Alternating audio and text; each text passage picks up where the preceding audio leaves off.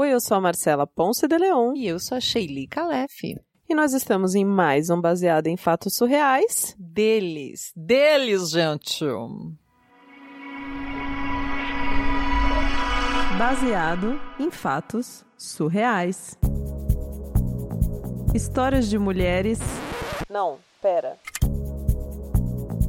Histórias de homens compartilhadas com empatia, intimidade e leveza, por que não? Onde o assunto é a vida e o detalhe, o surreal. Olha, eu namorei por muitos anos. Sabe aquele namoro longo, que você já não sabe mais quem que é você, quem que é a pessoa? Eu tive um namoro desse. Hum. Só que ela morava numa cidade e eu morava a 150 quilômetros da cidade dela tudo que eu ganhava, eu gastava no ônibus para ver a moça no final de semana. Sabe aquele uhum. ônibus da cometa? O flecha azul? até faz palpitar o meu coração romântico. Até hoje. Cada centavinho era para ver ela e ficamos nessa, ficamos nessa muitos anos. Já no fim da faculdade, esse relacionamento ele era mais uma DR do que um relacionamento. Ah. Porque tinha uma ansiedade de futuro muito grande, né? Ai, o que, que nós vamos fazer? Então você vai vir morar na minha cidade? Não, eu vou morar na sua. Ela queria muito que eu fosse para lá. Ela, não, porque se você não vier, então me avisa porque eu vou arrumar outra pessoa para casar e ter filho. Nós vamos comprar uma Gente, casa, nós vamos ter jeito? filho. É, final da faculdade, fazendo planos. E sei que uma hora a coisa começou a ficar bem, bem difícil. Então, eu fiz uma coisa bem feia. Eu comecei a me envolver com outra moça nos intervalos, assim, dessa, dessa história, dessas indas e vindas. A gente começou a tretar, Ah. e aí voltava e eu comecei a me envolver com uma outra moça que veio chegando de mansinho e tal. Quando eu vi, já tinha um trelelê com a moça número dois. Hum. Veja só. Mas continuou mantendo a número um. Mantendo a número um, que morava em outra cidade. E a número dois, que morava na mesma cidade que eu. Então era bem mais fácil de eu encontrar, né? E ela era uma moça muito legal, que tinha um papo incrível. Não me atraía tanto fisicamente, digamos, não é o, o tipo é, de mulher que eu mais tenho atração física. Mas ela sabia manter uma prosa assim hiper delícia. Hum. Sabe aquela pessoa que você fica horas conversando, me encantei por ela. Só que pra mim era uma pegação e uma conversa. E pra ela era uma coisa mais séria, né? Hum. Eu tentei manter uma relação minimamente saudável, mas aí eu percebi que essa coisa meio minimamente saudável só era minimamente saudável pra mim, né? Ela ficou super deprimida com, com o jeito que a coisa tava andando. Uhum. E mesmo assim eu fiquei me mantendo perto porque eu queria a pegação e a prosa. Sim, porque era bom, né? Lógico. Só que só depois de muitos anos eu percebi que eu fui mega babaca nessa história, né? E mega abusivo. Porque eu fiquei enrolando ela, tendo um outro relacionamento. Foi uma treta sem fim, né? Ela queria alguém, ela não queria um abracinho gostoso. Ela queria uma pessoa pra ter uma parceria. pra dividir a vida, dividir tudo. Era essa a expectativa dela, né? E eu brincava com isso enquanto tinha o meu, meu momentinho ali de prazer. Só que agora eu fiquei confuso aqui. Você, você tá falando de quem que queria a. Tô falando da moça que morava na minha cidade, a número 2. Ah, tá. Que pra Tá. mim era uma foda de vez em quando. Ela sinalizou que ela queria outra coisa e eu fiquei enrolando, não fui honesto. Né? Entendi, entendi. É difícil, né, cara? Você tá precisando de alguma coisa e aí você jogar limpo com, com a outra pessoa, assim, não, não, é pra todo mundo, né? É, mas tem que ter uma honestidade, né? Isso aí não é uma coisa que funciona. Mas só entendi isso depois. Essa falta de consciência e de cuidado vai voltar na minha cara um Hum, tempo depois. É impressionante, né? Eu li essa semana que a realidade é uma professora implacável. e é verdade, né? Mas enfim, passou o tempo. Segui minha vida, terminei a faculdade, terminei esses relacionamentos também. Fui cuidar da minha vida, estudar para concurso e trabalho na área jurídica. Que não é nada glamurosa, apesar do que as pessoas acham, né? Que a pessoa é doutor, que vai ser uma coisa de glamour. No começo, a grana é muito, muito curta e tem muito romantismo em relação à profissão, como se fosse uma coisa incrível. a grana é curta e ainda tem que se vestir. Ainda tem que se vestir, ainda tem que posar, ainda tem que almoçar no lugar tal. Uhum, uhum. Tem que fazer aquela, aquela coisa que esperam de você, que não é uma verdade, né? Uhum. Eu estudava para ser juíza, eu estudava 10, 15 horas por dia. E em alguns dias eu trabalhava com umas colegas fazendo a parte bem burocrática. Eu não saía para ir fora, eu não saía para nada. Eu ficava em casa estudando, estudando, estudando, solteiro, vinte e poucos anos, cheio de energia, minha cabeça fritando. Porque tinha um lado meu que queria aproveitar a vida, não ficar lá só estudando uhum, e metendo a cabeça no uhum. trabalho, pensando no futuro, né? Uhum. Mas eu também queria pensar no futuro, investir. Mas essa privação ali com 20 anos estava difícil.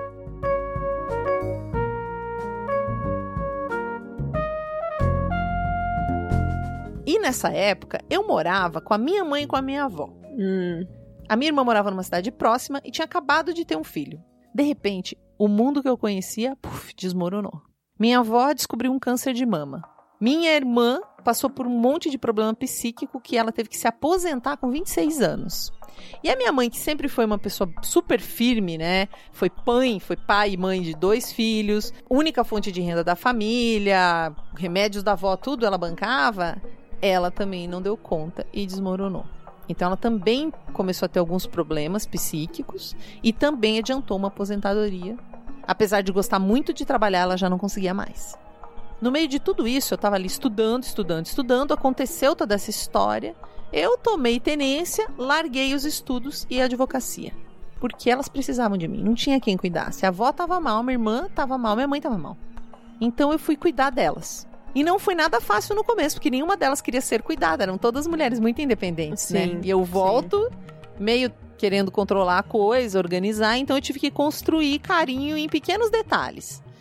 Fazendo pão quente de manhã, arrumando a casa, beijo de boa noite, carona para ir no médico.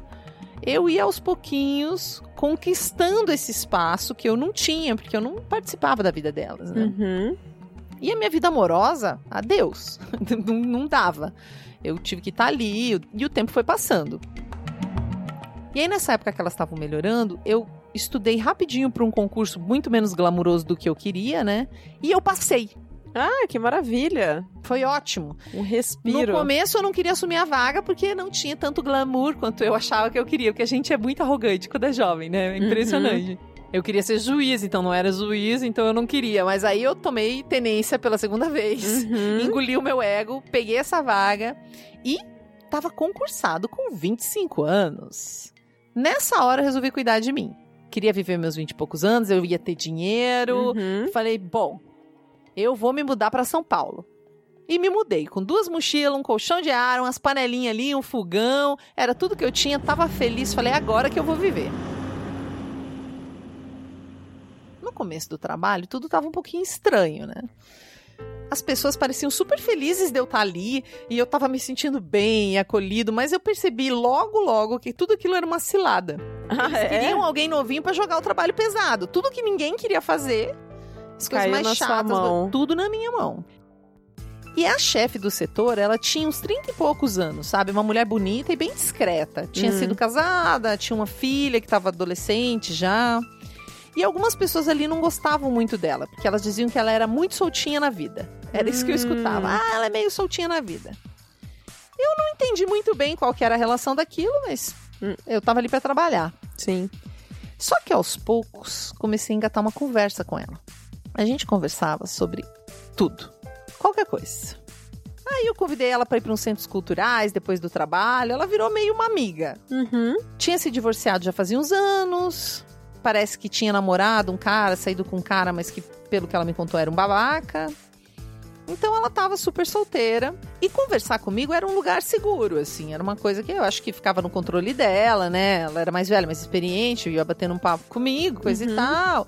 Aí um belo dia nós tomamos um pouco de álcool depois de uma dessas saídas. Conversa vai. É, eu fui pra cama com a minha chefe, resumindo. Opa! Fui. E rolou uma vez, e rolou de novo, de novo, de novo.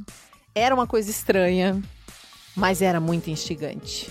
Começou no meu apartamento. Eu tremia de tesão. E também tremia de medo, e eu tava cheio de adrenalina. Ela tinha todo o controle da situação, né? Acho que homem é sempre menino perto de mulher segura de si. No dia seguinte, a primeira vez que a gente dormiu junto, ela me puxou de lado, disse que estava tudo bem e que nós deveríamos agir normalmente, como sempre. Hum, ela deu o tom da situação. Total. Então. Controlou tudo, na cama, no trabalho, e eu todo confuso, eu obedeci, né? Hum, E foi assim por meses. Foi assim por um ano. nossa, e eu me cara. envolvi. Eu fiquei completamente apaixonada. Olha, tudo aqui dentro tava confuso. Ela queria uma amizade, uma prosa, uma fodinha, cumplicidade. E eu queria, sei lá o que, que eu queria. Nem sei o que, que eu queria, mas eu tava totalmente apaixonado por ela, né? Você conseguia levar no dia a dia, assim, naquele Olha, momento profissional, sabe? Eu conseguia. Não sei se a minha cara, né, denunciava, mas é, eu tava tão apaixonada e ela foi sacando o meu movimento que ela pediu pra eu ficar com outras mulheres. Chegou um momento que ela pediu isso. Ela queria sair só comigo, mas eu tinha que sair com outras mulheres, porque eu tinha 20 e poucos anos e essa era a hora de fazer farra, ela falava. hum. Eu obedeci, mas a minha cabeça não saía dela. Você tava meio obcecado. Ela me encantou, não sei exatamente o que que me encantou, mas eu pirei. E aí eu fui sair com outras mulheres. Eu saí com várias, com várias. Eu falei, ah, é isso que é pra fazer, vamos fazer. Eu obedecia tudo que ela falava. Mas foi me dando um vazio. E eu resolvi refletir, assim, sabe? Aí eu lembrei da moça número 2 da época da faculdade, lembra dela? Hum. Lembrei de quanto eu tinha sido abusivo. Porque ela queria algo e eu não queria. E agora era eu que queria algo. Você se viu E eu me vi na na situação, situação que, eu, dela. que eu fiz ela Que você passar. causou, né, lá no passado. Exatamente. O que eu fiz? Liguei pra ela. Liguei pra aquela moça. Reconheci pra ela que eu tinha sido abusivo, chorei pra caramba. Gente, eu não eu fui criado nessa coisa que o homem não chora, mas eu chorei. E eu só queria que ela me perdoasse, porque eu tava vivendo o caos que era você ser enrolado quando você tá apaixonado e abre o coração, sabe? E eu acabei ouvindo que eu realmente tinha sido um babaca, mas que a raiva já tinha passado. Fiquei mais leve e isso me fez entender muita coisa. Eu peguei e chamei a chefe pra sair, a gente precisava conversar. Só que dessa vez era eu que queria conversar as minhas coisas. Hum. Eu fui com muito cuidado, falando umas bonitezas da gente, né? Começando a Uhum. falar de como era legal. Que nós construímos coisas boas, umas fodinhas maravilhosas, umas prosas incríveis, uma sacanagem lá no meio do fórum, meio escondidinho, umas fodonas extremas de tirar roupa, uma coisa assim. Ah, teve isso também entre vocês, é? Teve, opa, teve de tudo. Com Ah. aquela mulher, eu tive de um tudo, né? Foi um negócio muito louco. A gente falava, ria, muito conectados, assim. No final, a gente deu um abraço bem forte. Nenhuma palavra foi explícita, né? Nem o não vamos mais ficar junto foi falado com todas as letras. Ah, você não chegou a falar isso? Não, não cheguei a falar isso. Mas também não cheguei a falar, olha, vou gostar de você pra sempre, porque Uhum. era muito isso, sabe? Vou, Uhum. vou te amar pra sempre, dava, um, era essa a ideia. Mas a gente se abraçou e não ficou mais. A gente se abraçou Nossa. ali e entendeu que aquilo não estava fazendo sentido, né? Uhum. Porque tava, ti- existia um descompasso. Depois de uns anos eu engatei um relacionamento, ela também engatou com um cara. E nós nos falamos toda semana. Até hoje a cumplicidade é enorme. O nosso papo sempre envolve um pouco de sacanagem, putaria e umas palavras de carinho, assim. A gente troca receita, dica de viagem, poesia. E por uma coincidência do destino maluca, a minha namorada teve que conhecer ela, você acredita? Não acredito. Como assim? Teve que conhecer uma questão profissional. E aí eu entrei naquele impasse, mas eu resolvi não contar da história que nós tivemos. Deixamos tudo isso de muito íntimo no passado. E nesse presente só ficou essa coisa surreal de ter uma melhor amiga que acabou me ensinando como é que é ser um homem e levar uma vida com responsabilidade.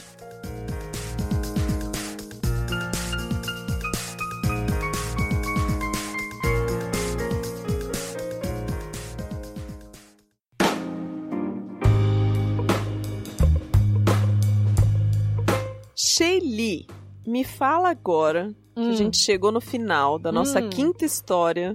Acabou abril. Ah, meu Deus! Acabou essa brincadeira de ficar contando história de homem. Como foi essa pegada pra você? Nossa, gente. É, eu não achei que ia ser tão difícil contar a história de homem. Não achei que ia ser difícil. Achei que ia ser um desafio mais fácil. Porque é, toda vez que a gente conta história aqui, a gente quer respeitar muito a pessoa que mandou a história. Uhum. Então a gente quer se conectar com a pessoa que mandou a história, a gente quer honrar, eu acho que essa é a melhor palavra, honrar a pessoa. Ao ponto de, se tiver uma coisa na história que compromete a integridade daquela pessoa, a gente tira. A gente super toma cuidado. Ou né? sem querer, no jeito da história, ela acabou sendo preconceituosa em algum momento, mas isso não é o foco da história, foi uma coisa cultural que a pessoa não percebeu, a gente eh, também Uhum. organiza isso, porque a gente não quer expor o que a pessoa não quer expor, a gente quer focar né, no que ela tá dividindo com a gente. E no caso dos homens, há uma insegurança, porque realmente tem experiências que eles vivem que não não passam pela nossa cabeça. É, o raciocínio deles, às vezes, é muito diferente do nosso. A gente consegue imaginar, mas se colocar na pele deles ali vivendo é muito difícil É, empatizar com eles, porque a gente empatiza com ele e com a outra personagem ao mesmo tempo. Uhum, uhum. Eu achei bem difícil. Você achou como? Conta você. Eu tive o mesmo sentimento, Shelly, porque a gente faz esse exercício mesmo de, de respeitar, né, a pessoa e a história e, e tentar pensar no repertório, mas a gente não tem.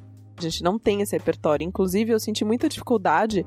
Eu acho até que eu fiquei, às vezes, meio boba aqui no papel do, do amigo conversando, de quais seriam as perguntas que eu ia fazer, em que momentos que eu ia entrar, sabe? Pra que ficasse natural, assim, que para que realmente trouxesse a verdade Ah, é porque vocês acham que é difícil contar a história, mas interferir também. Eu já me senti mais confortável interferindo e mais difícil contar a história. A gente nunca parou tantas histórias no meio. Coitada Sim, da sim. nossa editora Débora. E essa história especialmente envolve muitas mulheres, né? Uhum. muitas mulheres, muitas coisas. Eu confesso que quando ele fala no final que ele ainda tem um, um, um flerte com a chefe, é difícil pra mim, né? Ele fala que ele fala de sacanagem com essa chefe e que não é nada. Mas eu, por exemplo, se fosse eu me colocando no lugar da namorada dele, eu gostaria de saber, mesmo que seja um flerte, saber que existe dentro do nosso relacionamento essa possibilidade de flertar com pessoas mesmo que não deem nada Uhum. mais sério. Uhum. Até pra eu poder exercer também esse direito do contrato do casal. Então tem esses lugares que são lugares muito loucos e que essa história nos traz. Então muito obrigada a você que mandou essa história. Você que está nos ouvindo, nós queremos saber a sua opinião sobre essa série especial e surreal deles. Então manda lá no Twitter o seu comentário sobre esses cinco episódios que a gente fez aqui com tanto desafio, mas com tanto amor e carinho. Queremos saber de você que está aí do outro lado o que você achou dessa nossa aventura, né? E na quinta-feira ainda tem mais um episódio do Baseado em Fatos Reais, o nosso tradicional episódio com histórias de mulheres. Para que esse podcast chegue a mais pessoas e continue fazendo a festa no seu radinho, entra lá no apoia.se barra BF Surreais e contribua com esse projeto. Até o próximo caso surreal.